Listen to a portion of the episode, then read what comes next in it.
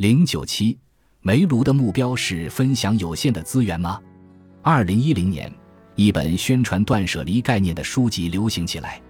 自那以后，无论杂志、书籍还是电视节目，都在宣传这样一种观点：人们应该舍弃那些不常穿的衣服，过上一种轻松无牵挂的生活。可哪怕再怎么不常穿，扔掉自己的衣服时，人们总会产生一些抵触情绪。即便怀着希望有人能用到的想法，打算把衣服拿到跳蚤市场去卖，收拾整理也得花上一整天的时间。而且如今这个时代，把自己的旧物品送人，对方非但不会高兴，兴许还会觉得麻烦。而煤炉可以帮你寻找用得到这些东西的人，因此受到了普遍欢迎。事实上，自公司成立以来，煤炉的理念一直是分享有限的资源。在创业之前。公司董事长兼首席执行官山田新太郎曾以背包客的身份环游世界一年，在体验发展中国家人民生活的过程中，他产生了想要做些什么的想法。了解到他的理念后，我与藤田记者有一些问题很想问问山田总经理，便提出了采访申请。过去注定要被抛弃的物品，如今来到了能够利用他们的人手中。从这方面来讲。煤炉分享有限资源的目标，可以看作是共享经济的一种体现。不过，从另一个角度来说，也有人指出这种经济模式并非只有积极一面。因此，我们很想听听山田总经理对现状的看法。山田总经理忙于拓展海外业务，经常不在日本。原以为会很难采访到他，但他还是在百忙之中抽出时间，接受了我们一个半小时的采访。二零一八年十一月上旬，我们在位于东京六本木新城的梅鲁总部，对身穿白色衬衫与深蓝色牛仔裤的山田总经理进行了采访。山田总经理于一九七七年出生于爱知县，一九九九年在早稻田大学读书时，他以实习生的身份参与了乐天公司线上拍卖业务的启动工作。二零零一年，他独自创办安南公司。该公司所发行的游戏《小镇创造》曾大受欢迎。二零一零年，他将公司卖给一家美国企业，并于二零一二年离开公司，进行了为期一年的旅行。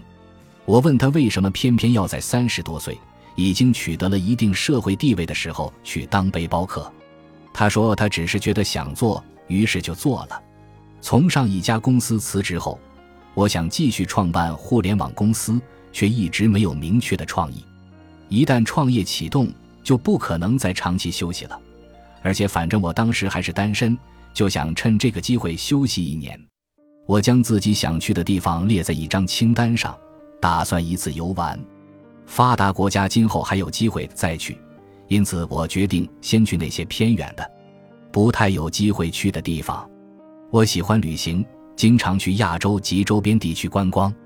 我同样喜欢遗迹和建筑，尽管旅行者的身份存在一定的局限性，但我依然觉得背包旅行是一个了解当地生活的好办法。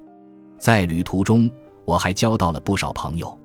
过去我同样以这种方式旅行过，但一出门就是好几个月，还是头一回。山田总经理去发展中国家进行旅游后，接触到了那里人们的生活。而那段经历也深深地刻在了他的脑海当中。在印度的铁路上，孩子们以一杯五到十日元的价格出售印度奶茶，因为出生在这样的地方，就必须把赚钱放在首位，教育扔到一边。究竟要如何才能摆脱这种生活？我不禁陷入了沉思。要问这里的人为什么不能像发达国家的人那样生活，一个很重要的原因就是。这里的信息和金钱未能充分流通。举例来说，一个农民很难了解到在哪里能将粮食卖出高价。由于缺乏信用额度，他也无法贷款耕种田地。但我认为，如果使用智能手机，就能让信息和金钱流通起来，进而解决这一问题。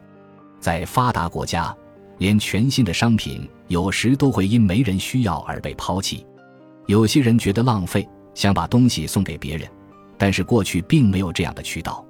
把东西扔掉固然容易，但我觉得很多人会更希望把它们送给别人使用。